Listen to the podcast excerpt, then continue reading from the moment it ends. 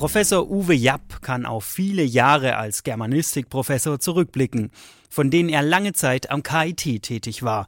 Von 2004 bis 2008 war er Dekan der Fakultät für Geistes- und Sozialwissenschaften. Ab 2008 Leiter des Instituts für Literaturwissenschaft und Leiter der Abteilung Neuere Deutsche Literaturwissenschaft. Am Mittwoch, den 17. Juli 2013, also am Ende des letzten Semesters, hielt Professor Japp seine Abschiedsvorlesung. Das Thema war recht ungewöhnlich. Malen und Musizieren, Stifters Feldblumen und zwei Schwestern aus der Sicht des Kunstproblems. Im Gespräch mit Radio KIT-Reporterin Britta Hagemann verrät er, was ihn zu dieser Wahl bewogen hat und noch einiges mehr.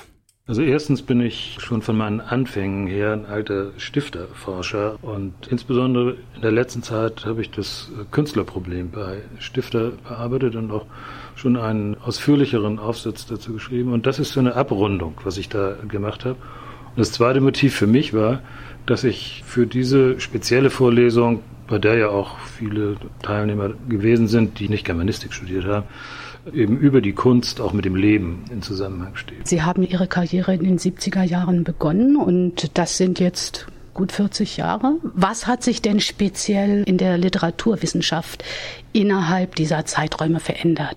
Naja, es gibt alle paar Jahre einen neuen Turn und auch neue methodische Ausrichtung. Das Wichtigste war eigentlich der Linguistik-Turn, aber dann kam der topografische Turn und was es nicht noch alles gegeben hat. Überflüssig erschien mir immer die Dekonstruktion, die ja auch dann die Grenze zwischen Literaturwissenschaft und Literatur aufgehoben hat.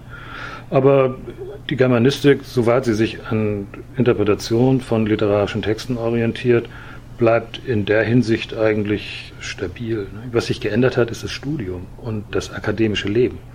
Das ist eben hochgradig verschult, auch durch die neuen Bachelor- und Masterstudiengänge und durch diese Credit Points. Ne? Also manchmal hat man ja den Eindruck, dass die Studierenden in der Hauptsache an diesen Credit Points interessiert sind, obwohl es auch immer wieder sehr motivierte und interessierte Studierende gibt. Aber insgesamt hat sich dadurch das Studium stark verändert. Das hört sich für mich an, als würden Sie diese Tendenz nicht unbedingt begrüßen, diese Verschulung. Wie war es denn vorher?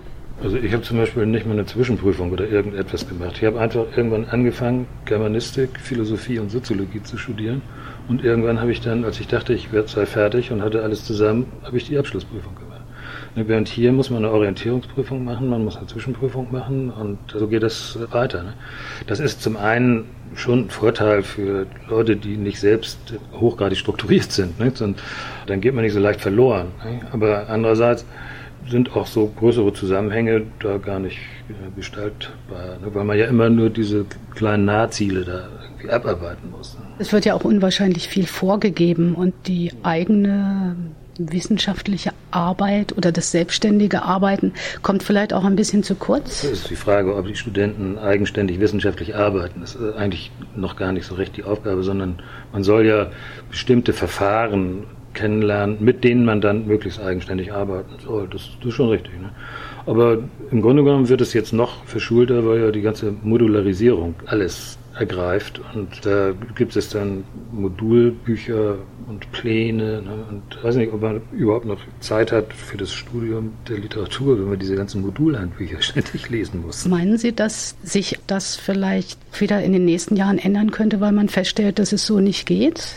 Das würde ja bedeuten, dass die Vernunft sich durch, durchsetzt. Und daran ja. vermerke ich kaum zu glauben im Moment, denn das ist ja alles Politik. Ne? Das haben sich ja im Grunde genommen nicht die die Hochschulprofessoren ausgedacht, sondern Hochschulpolitiker. Und wenn die das mal durchsetzen, dann halten sie auch daran fest. Aber wie gesagt, ich kann auch leider nicht in die Zukunft gucken. Ich wollte von Ihnen jetzt gerne noch wissen, was wir von Ihnen für die Zukunft erwarten können. Ich habe zum Teil meine eigenen Projekte, die auch mit literaturhistorischen Themen und auch mit methodischen äh, Dingen zu tun haben. Aber wir haben als Institut ja auch verschiedene Partnerschaften. Und ich habe ja jetzt schon vor einigen Jahren so ein Research Center mit Peking aufgebaut. Ne? Und da haben wir jetzt gerade eine Tagung hier über Wirklichkeit und Fremdheit im Realismus gemacht. Dem ist schon eine Tagung in Peking vorhergegangen und nächstes Jahr bin ich wieder in Peking, um das weiter vorzubereiten und dann tagen wir 2015 wieder. mit dieser Forschungsgruppe, die hier zur Hälfte aus Karlsruhe und zur anderen Hälfte aus Wissenschaftlern aus Beijing besteht. Das ist zum Beispiel auch etwas, was ich noch so ein bisschen weiter betreiben werde.